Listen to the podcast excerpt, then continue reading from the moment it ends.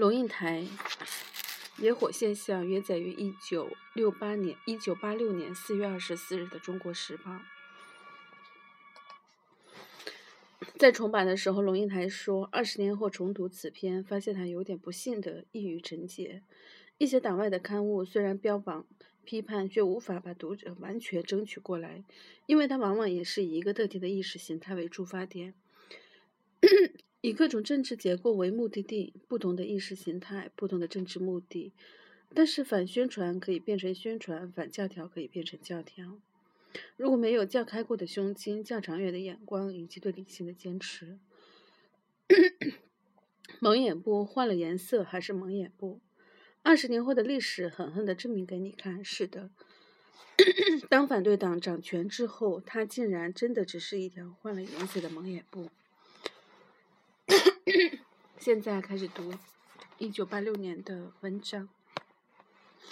菜市场中一地的泥泞，讨价还价的喧嚷，夹着刀起刀落的剁声，在菠萝和胡萝卜旁边，居然搁着一本摊开的野火集。卖菜的妇人蹲在地上剥玉米。欧巴桑，你在看这本书吗？欧斯拉，他愉快的回答：“我后生在看啦，也在上读大学。”撕掉盲眼布，野火集在出书二十一天之中再版二十四次，四个月后已经破近五十版，马上要破十万本的大关。文化界的人士砸手称奇，左手称奇，真是多年没有见到的现象。书店的经销商说，许多买书人似乎带着一种使命感走进书店，买一本给自己之外，还要添一本送人，唯恐读野火的人不够多。一位医师告诉我，他买了三百本。书四处寄发，学校老师也往往为学生集体订购，作为指定的课外读物。海外的留学生也来信，希望这本书能销到国外。这是个非常奇特的现象。野火急破纪录的、疯狂的畅销，不是一个偶发、孤独的、孤立的事件。从专栏时期读者反应的汹涌，到成书之后读者奔走相告的热潮。这都在显示，这是一个深具含义的台湾社会现象。很明显的，我们的社会对野火所发出的声音有一种饥渴的需求。需求什么呢？野火是个强烈的批判声音。当批判的对象是自己的时候，就成为反省。野火因为也是。也是个自我反省的声音，但是野火里头并没有任何新鲜的观念。他指控现代的中国人丧失道德勇气，他要求学生争取独立思考的空间，他要求政治的开放与容忍。近代史上，一波又一波的中国知识分子一次又一次地呐喊着同样的话，如一位教授所说：“你的野火精神和当年的文心精神没有什么太大的区别。”但是为什么二十年前叫喊的事情，在二十年后还在叫喊？还有叫喊的必要，可见我们的进步非常有限。插句题外话，大陆在野火集出版已经三十年了，还有叫喊的必要，而且更严重的是，你的这种叫喊，很多人他都听不见，他不以为然，他也不相信。好吧，继续读。的确，可是这一次的叫喊在空谷中引起汪汪不绝的回响，野火由一根小火柴烧成一小片火火海。表示这是个不同的时期，时机。或许人们不只是厌倦喝酒本身，也厌倦一次一次叫喊后的失败。在上节的读者来信中，大部分有这么一句话啊，你说出了我心中早就想说的话，然后加上三个惊叹号。野火显然痛快地供给了情绪的发泄，但是令人心惊的是。在发泄之前，那份情绪有多么的堵塞，多么的郁闷。台湾在蜕变中，曾经是一个多一元化、权威分明的社会，子女遵从父母，学生遵从老师，人们遵从政府。可是经济起飞了，如果上一代的努力，努力的是物质上的独立，那么这一代就追求精神上的独立。教育水准提高了，往往子女懂得比父母多，学生青出于蓝，人们所拥有的知识比官僚还高。西方民主文化的冲击更是勇猛直接。里根说：“卡扎菲 计谋暗杀他。”台湾的电视就显现，美国记者大声问总统：“你有没有证据呢？”没有证据就是撒谎。这种镜头对我们膜拜电视的社会不可能没有影响。头脑再简单的人也会问一句：“哦，民主是这样的吗？”更何况是已经受了教育、宁可自己思考的人。经济、教育、外来文化等等，构成伊甸园里的知识之果。台湾的社会大众是吃过苹果的亚当，吃过苹果，发觉自己的赤裸，于是急切的想看清现实，解决问题。但是亚当的脸上绑着一块盲眼布，吃苹果之间的旧观念、旧制度、旧做法、旧信仰，遮着亚当睁大的眼睛。多少年来不曾经过审查的教。教条、口号、神话、谎言，秘密地包扎着亚当开始流转的眼睛。野火只有一个简单的需求：撕掉盲眼布。对野火狂热的反响，或许也就传达了那么一个简单但迫切、坚决的讯息：我们不要盲眼不，让子女、学生、人民都用自己的眼睛去看，自己的头脑去想。在野之声，野火唱下的主。主因固然是他反对权威、批判现实现状的立场，但是为什么比他更激烈、更叛逆的刊物，比如一些党外的刊杂志，却得不到小娟娟以外的回响？其中人为的因素当然很重要，比如查禁的问题，最主要的因素却在于这本这些杂志本身的限制。一方面，歌颂权威、膜拜现在的书籍刊物，对厌倦盲眼部的人缺少吸引力，因为它的出发点与目的地都是一种意识形态。另一方面，一些党外刊物虽然标榜批判，却无法把读者完全的争取过来，因为它往往也是以一个特定的意识形态为出发点，以某个政治结构为目的地。不同的意识形态，不同的政治目的，但是反宣传可以变成宣传，反教条可以变成教条。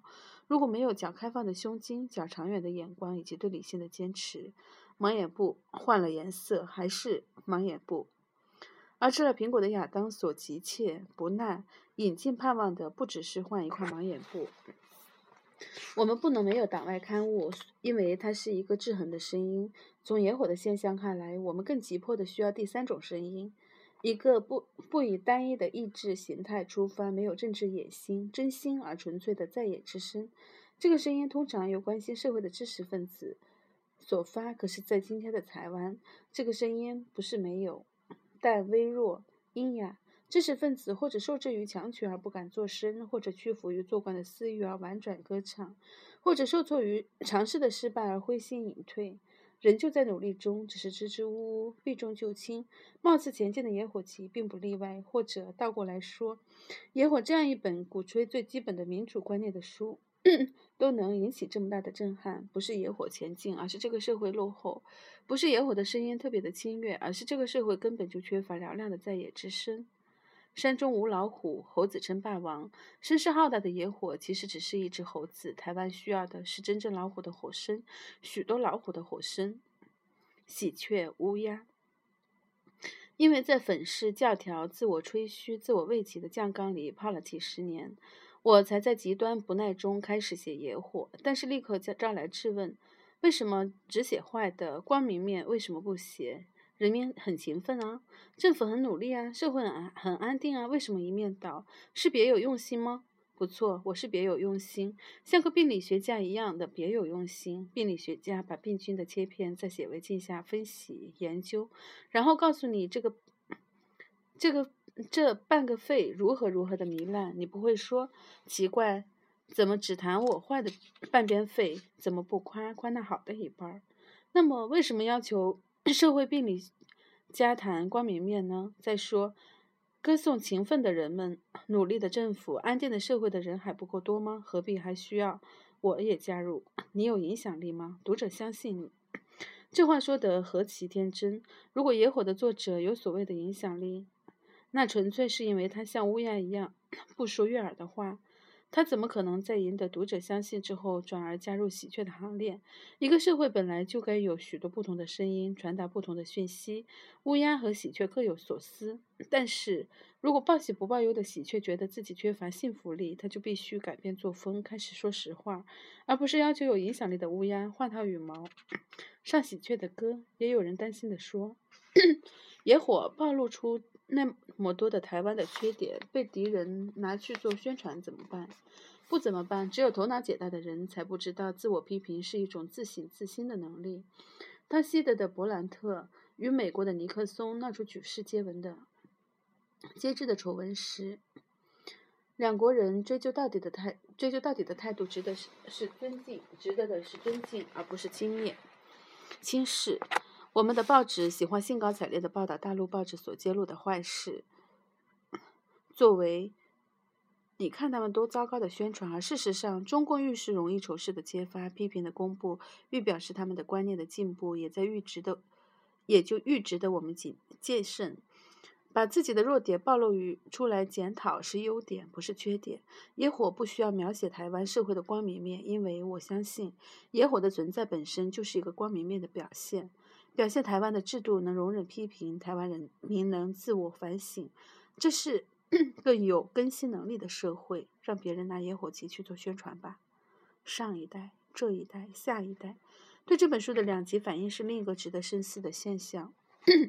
一方面，许多老师以它作为教科书书外的教科书，鼓励学生讨论并且写读后感；另一方面，有学生来信，我们教官不准我们读你的书，说龙应台污染青年人思想。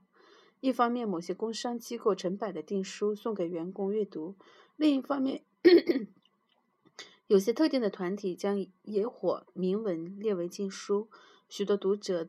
许多读者赞美作者为真正爱民爱乡、有良知的知识分子，却也有人说他是共匪。白纸黑字一本书，为什么出现两种水火不同的 不容的读法？就读者来信分析，对野火存恐惧之心的，以年纪渐长、较长、度过军旅生活的人较多；支持野火的，则包括各个阶层、职业与教育的水准，待人就以大学生和三四十。岁之接受过大学教育的中产阶级为主流，更年轻的十来岁的中学生就有点迷惑。国文老师要我们每个人都熟读野火，可是昨天副刊又有篇文章说你偏激误国，我应该相信谁呢？你是坏人还是好人？这样一分一条清楚的代沟就浮现出来。由对野火的反应，我们也更明确的看出台湾是怎样的一个转型的社会。为了行文的方便，让我们用上一代、这一代这样稍写以偏概全的名词，对于野火所鼓吹开放、自由、独立思考的观念，感觉 恐慌的上一代大致有三种说法。我们忠心耿耿追随追随政府来台，政府就像父母一样对我们有恩。一位退伍的军官写道：“写着你的书所传播的根本就是反叛思想。”这是第一种。把政府当父母，施政措施当恩德，批评视为反叛，流露出来的是根深蒂固的封建意识。我们的民主历练之前，由此可见。另外一种非常普遍的想法，怎么可能鼓励学生独立思考、争取权利？这不是闹学潮吗？大陆 就是闹学潮给搞丢了。这个简单的历史观犯了两个基本的错误，根本的错误。第一，学生独立思考、争取权利，并不等于闹学潮。第二，当年大陆上学潮的上的学潮是果，不是因。学潮不是从石头里无缘无故突然蹦出来的孙猴子，一定是先有政治上的病态、人心不满，预计到一定的程度爆发出来才有的学潮。我们若是避免学潮的发生，就必须在政治上力求公正合理，而不是设法锁住年轻人的头脑。第三种说法，我们这一代人抛头头抛头颅洒热血，挨饿挨冻，才赢得今天衣食温暖的安定局面。你们这无知的下一代在福中不知福，已经有了温饱还大声嚷嚷什么自由、什么人权。一个作家被关上一两年，就是大不了的事。哼，比起我们这一代所受的苦，被关上几年算什么玩意儿？大概有不少的父母都跟子女说过这样的话，带着很大的说服力。他一则诉诸感情，我为你牺牲过，你要感恩；二则诉诸经验的权威，我吃过苦，你没有，所以我是对的，你是错的。就某些层面上来说，他当然是对的。这一代应该对上一代充满感恩之情。这垂垂老去的所谓上一代，曾经在兵荒马乱之中紧紧搂着怀抱里熟睡的婴儿，曾经饿着肚子带孩子去付医药费，曾经推着脚踏车沿路喊机器馒头让孩子缴学费，然后又曾经把薄薄的一点退休金换取儿女留学的机票。这个上一代把自己躺下来换成砖块，让我们这一代昂首阔步的踩过去，一时温暖的安定。是上一代咬紧牙根拼了命才达到终点的。对这一代，那却是个稀松平常的起点。感恩当然应该，可是这一代的大声嚷嚷，并不是人在福中不知福，他已经有了一时温暖的福，现在大声嚷嚷，追求的是另一种福，更高层次的福——民主、自由、人权。一时温暖的安定只是基本的出发点，这一代当然不能以此满足。上一代如果认为这一代吃饱了，打个嗝就该在安定中睡个午觉，那就太天真了。食物够吃了，开始求烹饪的精致；衣服就够穿了，开始求设计的美好；社会安定了，开始要求有所作为。社会的物质的丰富与环境的安定，都只是社会要进步的基础条件而已。上一代奠定了这样一个基础。这一代或许就能建立一个开放、自由、公理伸张的社会，作为下一代的基础。而人在福中不知福的下一代继续大声嚷嚷，或许我们就有了真正伟大的思想家、艺术家、政治家的出现。这一代站在新的起点上，准备往前冲刺，要拉也拉不回来的。除非你扭断他的胳膊，我们的社会若要和谐，这一代必须体谅上一代的经验，是心存感谢。上一代也必须交棒，放手，让这一代奔向一个不同的终点，这样才可能避免那水火不容的两极，也才 可能回答更下一代的问题：我应该相信谁？幸福没有止境。市场里的欧巴桑蹲在湿淋淋的地上剥玉米，为了凑足后生上后生上大学的费用，他所关心的或许是菠菜的收成和一斤几毛的价钱；后生所关心的就可能是如何争取一个容许他独立思考的环境。野火对欧巴桑没有意义，对他的后生却有意义。